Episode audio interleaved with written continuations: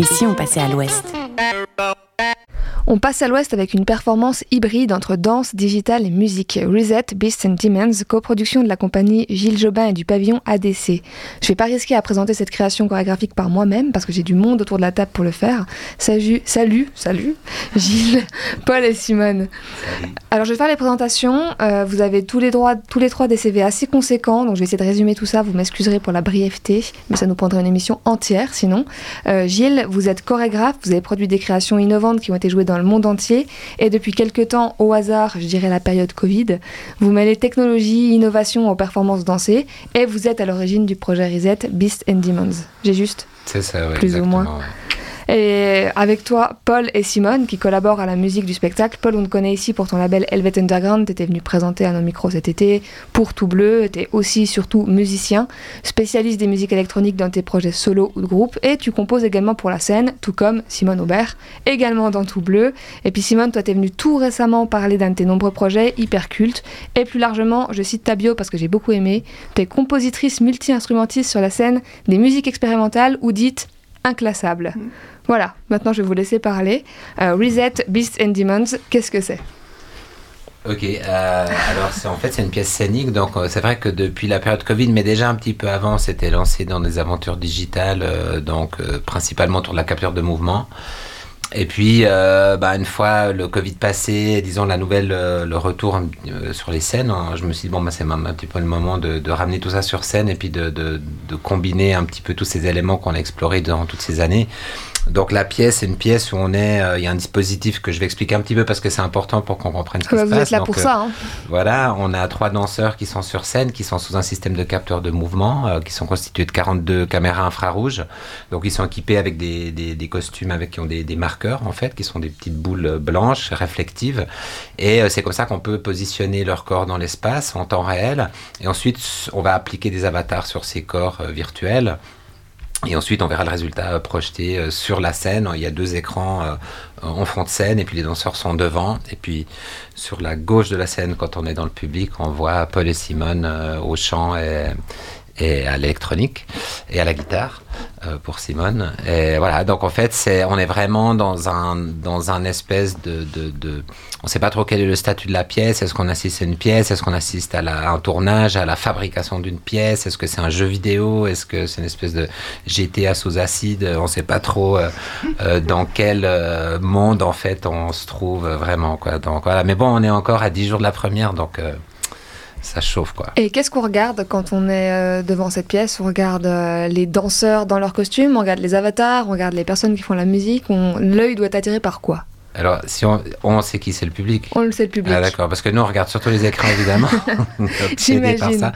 Mais le public, bah on sait pas trop en fait, mais on pense que c'est un peu la combinaison des deux quoi. Et je pense qu'il y a, il y a une, une, certaine fascination en fait à voir euh, les danseurs au travail euh, en train de résoudre cette espèce de, de, de, de puzzle euh, euh où ils doivent se positionner dans différentes positions de caméra. Il y a des changements d'avatar, des mouvements de caméra. Il y a, il y a vraiment beaucoup d'activités en fait pour eux dans un espace que relativement réduit. Et puis, par contre, l'univers virtuel dans lequel ils sont est beaucoup plus ample. Et c'est scénarisé? On suit une histoire? Bon, alors, euh, pas vraiment. En fait, la danse contemporaine n'est pas vraiment réputée pour être narrative, et puis peut-être ce qu'on fait nous encore moins. Mais disons que je pense qu'il y a quand même un, déroulé, il y a un fil rouge, il y a une aventure, il y a un parcours. Euh, et, je pense que, oui, c'est signifiant, quoi, mais c'est difficile à décrire, en fait. Euh, j'imagine qu'il y a un énorme travail autour euh, ben, du digital et de l'univers qui est créé. Comment ça s'est passé? C'est d'abord la musique, la danse, le digital. Comment les choses se sont agencées dans la création? Bon, alors ça se passe un petit peu en parallèle en fait. Donc euh, Paul et Simone, on s'est rencontrés parce qu'en France connaît depuis un moment, mais on a fait un projet euh, l'année dernière qui s'appelait Virtual Crossing, euh, qui était au Plaza, qui était une première expérience en fait, justement avec de la capture de mouvements temps réel et de la musique en live. Donc c'est comme ça qu'on s'est connus, disons, musicalement.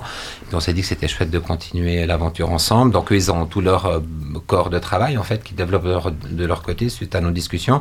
Ils ont bien avancé de leur côté. Puis après on s'est retrouvés ensemble maintenant sur la dernière phase surtout, disons pour pour commencer à, combiner euh, surtout la partie live en fait, euh, puisqu'on est dans une formule qui c'est pas vraiment un concert, c'est pas vraiment, euh, c'est pas comme une bande son, c'est quand même vraiment joué et chanté. Donc voilà, il y a, une, balance, disons qu'on est en train de trouver maintenant un équilibre en fait dans une salle de spectacle. C'est beau quoi. Bah justement, comme on parle de la musique de Paul et Simone, on va écouter un peu ce que vous avez fait et on en parle juste après.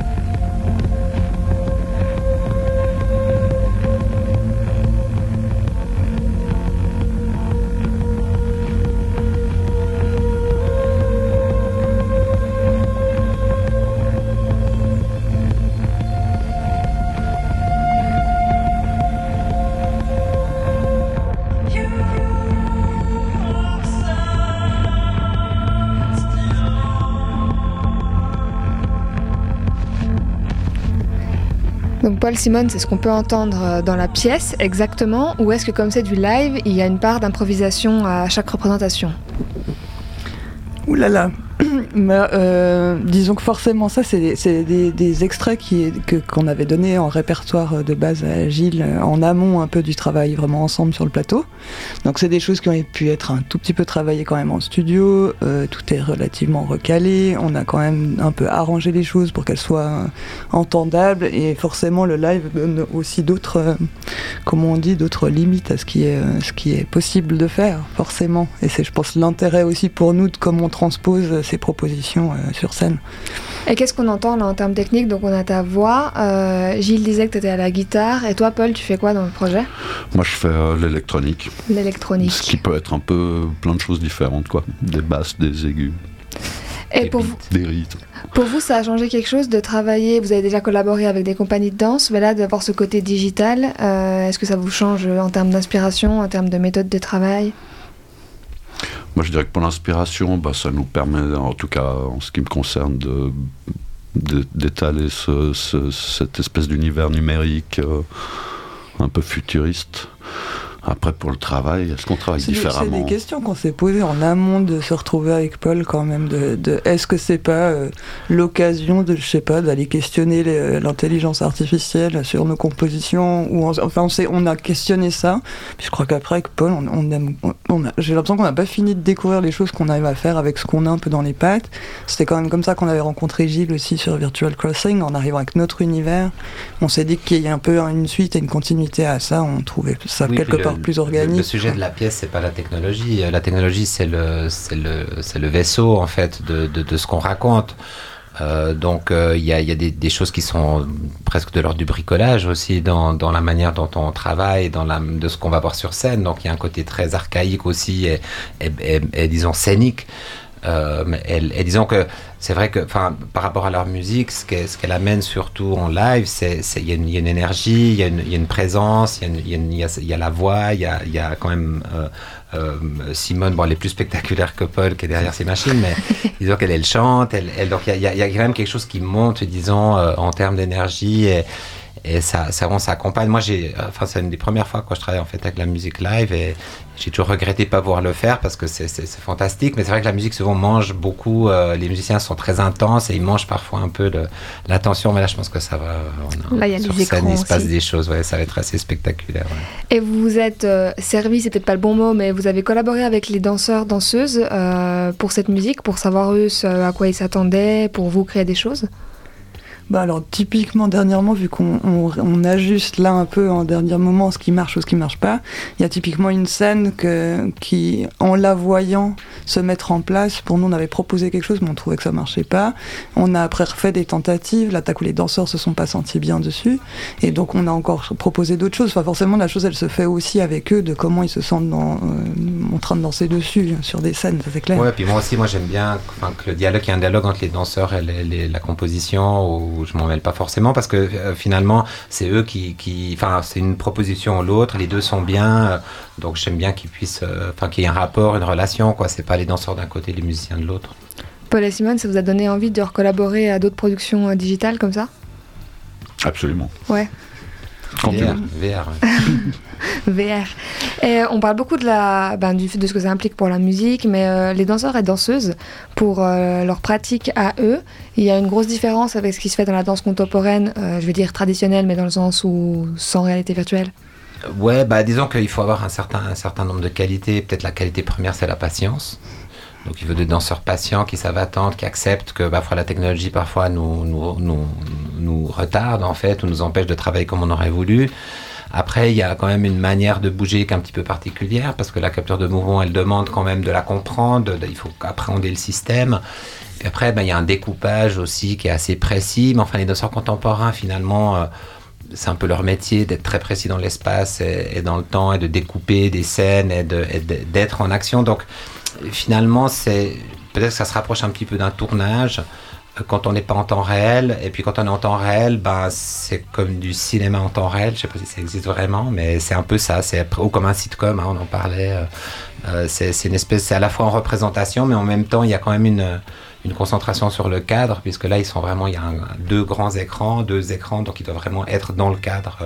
donc voilà, c'est assez ciselé en fait. Et je pense que c'est ça aussi le l'intérêt du spectacle, c'est-à-dire qu'on voit ce travail euh, des danseurs et danseuses, euh, de danseuses et danseurs, et on voit leur travail. Euh, c'est fascinant, assez fascinant en fait. Et qu'est-ce qu'elle va devenir cette performance? Parce qu'on imagine déjà que ça doit pas être facile à déplacer en termes de matériel, mais aussi que ça peut être du coup fait à distance et qu'on voit juste l'écran. Alors, j'ai une autre pièce qui s'appelle Cosmogony qu'on a joué dans plus d'une vingtaine de villes dans le monde et qu'effectivement on fait depuis Genève. On l'a fait euh, notamment à Los Angeles. On devait danser à 4 heures du matin depuis le studio de Genève à cause du décalage horaire. Donc ça c'est Cosmogony. Mais cette pièce-là, non, cette pièce-là elle est, elle est présentielle, elle est faite pour la scène. Donc on espère la tourner dans, des, festivals, dans des lieux de diffusion euh, scénique. Euh, en termes de matériel, c'est pas si extraordinaire que ça. Euh, c'est une quarantaine de caméras qui sont assez petites. Enfin, ça se transporte. C'est pas ça qui m'inquiète. Euh, on doit être 8-9 personnes en tournée si on a vraiment la version euh, avec musique live, ce qui serait l'idéal, évidemment. Donc voilà, on verra. Là, pour le moment, on veut la finir déjà pour voir si. ah, moi, je, me, je, me, projette. Et du coup, je vais encore me projeter, mais le, le, son que vous faites pour cette pièce, il y a une vocation à l'enregistrer et à en faire quelque chose pour avoir vraiment la bande-son de ah, bah alors si un producteur veut produire euh, ou un label, alors volontiers. je ne sais pas Paul comment il en est là-dessus, mais je pense qu'il y a un peu. Nous on aimerait, on va de toute façon, je pense, en faire une, une version enregistrée de ça. Je pense que ça sera intéressant, puis pas attendre le moment où c'est demandé. Peut-être de toute façon c'est dans tous les cas intéressant de le faire. Et puis par contre, nous, c'est évident, on parlait juste à l'heure quand les micros étaient coupés, comment ces musiques bah, nous appartiennent et qu'on peut derrière nous en faire un peu autre chose avec Paul. Et je pense que dans ces propositions, on les a vraiment cherchées pour ce projet, mais c'est évident que c'est aussi les prémices des prochaines choses qu'on risque de sortir avec Tout Bleu. Peut-être, je pense qu'il y a clairement des morceaux qui vont apparaître sur nos disques de, de ces ébauches-là de travail qui sont quelque part déjà là, mais après enrichi avec d'autres oui, musiciens. la musique de spectacle, c'est pas la même chose. C'est-à-dire comme il y a des temps mhm. qui sont, c'est notre un autre d'écoute, c'est une écoute qui est faite pour avoir quelque chose sous les yeux aussi. Donc parfois ça se trans. Moi j'ai travaillé beaucoup avec Franz Streichler, par exemple, on a sorti plusieurs disques, mais Christian Fogel, c'est des musiques de, de spectacle, donc ça, ça existe, c'est tout à fait envisageable. Nous on est toujours contents. Euh, c'est aussi une autre manière de diffuser le travail aussi. Puis donc moi j'ai, vraiment j'apprécie beaucoup la musique euh, de création, donc euh, tout ce que je peux faire pour mettre en avant les arts, les collaborations, on est on est heureux quoi.